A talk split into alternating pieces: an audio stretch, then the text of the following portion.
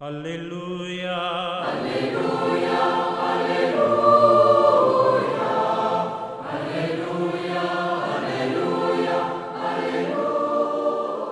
Hola, ¿qué tal queridos amigos? Aquí estamos en este domingo, el 17 del tiempo durante el año. Lucas presenta a Jesús una vez más en profunda oración. Al terminar su oración, un discípulo le pide que le enseñe a orar. La razón parece ser para que puedan tener una plegaria que les identifique como grupo, tal como, por lo que dice el discípulo, tenían los seguidores de Juan Bautista. La respuesta de Jesús, cuando oren, digan más bien Padre nuestro. Esto hace pensar que Lucas presenta al Padre nuestro como el modelo de toda plegaria del cristiano. Padre, esta manera tan sencilla de dirigirse a Dios contrasta con aquel barroquismo de títulos que se dan al inicio de muchas plegarias judías. Detrás de la palabra griega hay con toda seguridad el arameo Abba, que nos ha conservado Marcos y Pablo. Tratar a Dios como Padre implica una proximidad cordial y una conciencia de filiación que comporta la conciencia de la fraternidad. De hecho, las tres peticiones de la segunda parte son en primera persona del plural.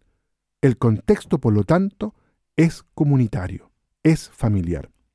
Siguen después dos deseos, santificado sea tu nombre y venga tu reino. En el primero resuena la profecía de Ezequiel, según la cual Dios mismo mostrará la santidad de su nombre a todas las naciones cuando establezca la nueva alianza con su pueblo, cuando les dé un corazón nuevo y un espíritu nuevo. La consecuencia es que el pueblo también tiene que ser santo. El segundo deseo hace referencia a los anhelos de que cada día más nuestro mundo y la humanidad sean lo que Dios quiere que sean.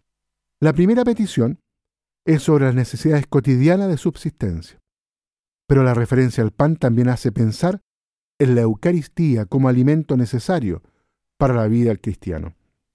La segunda, sobre la necesidad del perdón, va acompañada de una explicación.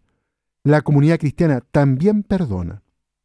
La tercera muestra la conciencia de fragilidad. Es posible perder la actitud de confianza total hacia el Padre. Jesús continúa con una parábola en este texto que solo encontramos en Lucas y que subraya sobre todo la insistencia en cómo hay que orar, un tema que Lucas repite en la parábola del juez inicuo. Algunos opinan que el personaje central de la parábola era el amigo que se levanta a dar los panes, y se refiere a la manera de ser de Dios. Es inconcebible que Dios no atienda a las necesidades de quien ora. Pero, tal como la narra Lucas, el personaje central es el amigo que va a pedir y se refiere a la súplica insistente. Todavía continúa Jesús con una especie de máximas de sabiduría popular que insisten en la perseverancia en la oración. Dios no puede dejar de escuchar. Dios es muchísimo más bueno que los padres buenos de la tierra. Por eso, no solo da cosas buenas a los que se las piden, les da aún lo mejor de sí, les da el mismo Espíritu Santo. Muy bien, queridos amigos, dejamos entonces en este domingo, el 17 del tiempo durante el año, la reflexión hasta aquí, la invitación a orar sin pausa a Dios que es nuestro Padre. Que Dios los bendiga a todos y a cada uno. Aleluya. Aleluya.